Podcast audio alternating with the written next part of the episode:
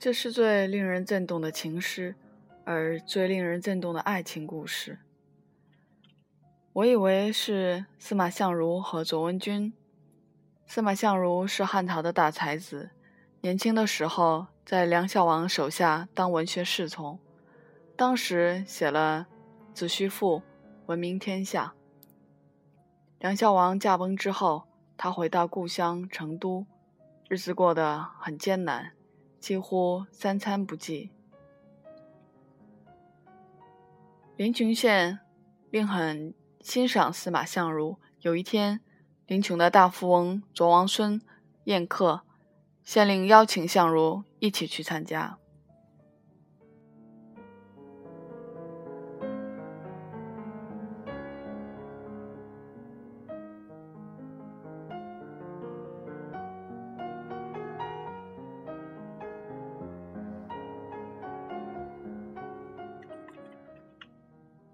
卓王孙家仅奴仆就有八百多人，庭园大到看不到边，说多豪华就有多豪华。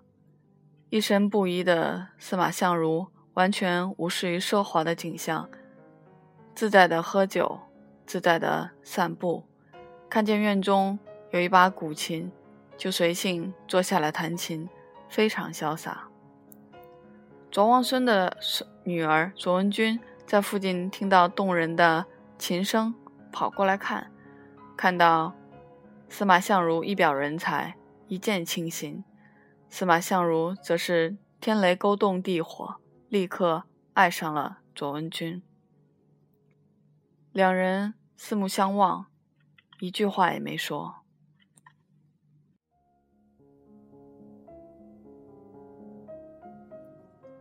夜里，卓文君。悄悄来找司马相如，司马相如牵起他的手，穿过豪华广大的庄园，走进气派雄浑的大门，连夜跑回成都去了。他们一毛钱也没带，甚至没有一件多余的衣服。为了生活，文君只好在街上卖酒，而大才子司马相如则跑堂打杂、洗碗碟，夜里。偶尔写写文章。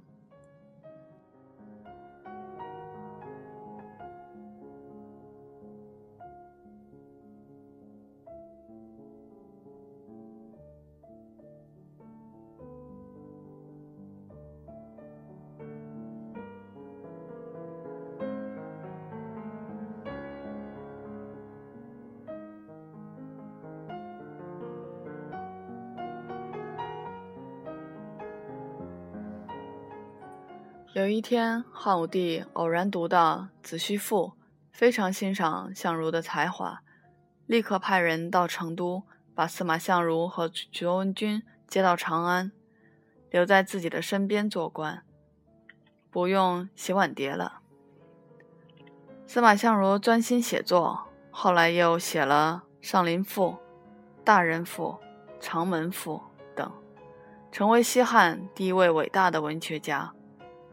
司马相如的文章，就像他的爱情一样，恢宏、浪漫、壮美，令人目不暇接。看看今天的人吧，谁有那样的勇勇气？一句话不说，就能把相守一生；第一次相见，就能为爱出走，对房子、车子、财富。不屑一顾，只纯粹的去爱，去追求。读到司马相如和卓文君的爱情，是在我的青年时代，是在阳明山，我在大雾弥漫的建筑林里穿行，抬起头来，看着一只苍鹰，在山与蓝天之边界自在悠游。我想着。如果有那么一天，我遇到一位一句话都不用说就能相守一生的人，我是不是能有司马相如那样一往无悔的勇气？我是不是能放下世俗的一切，大步向前？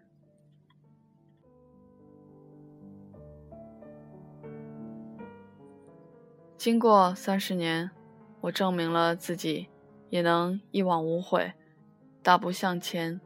那是因为我们都有文学的心，文学使我们不失去热情，有浪漫的情怀，愿意用一生去爱，去追寻，去完成更高的境界。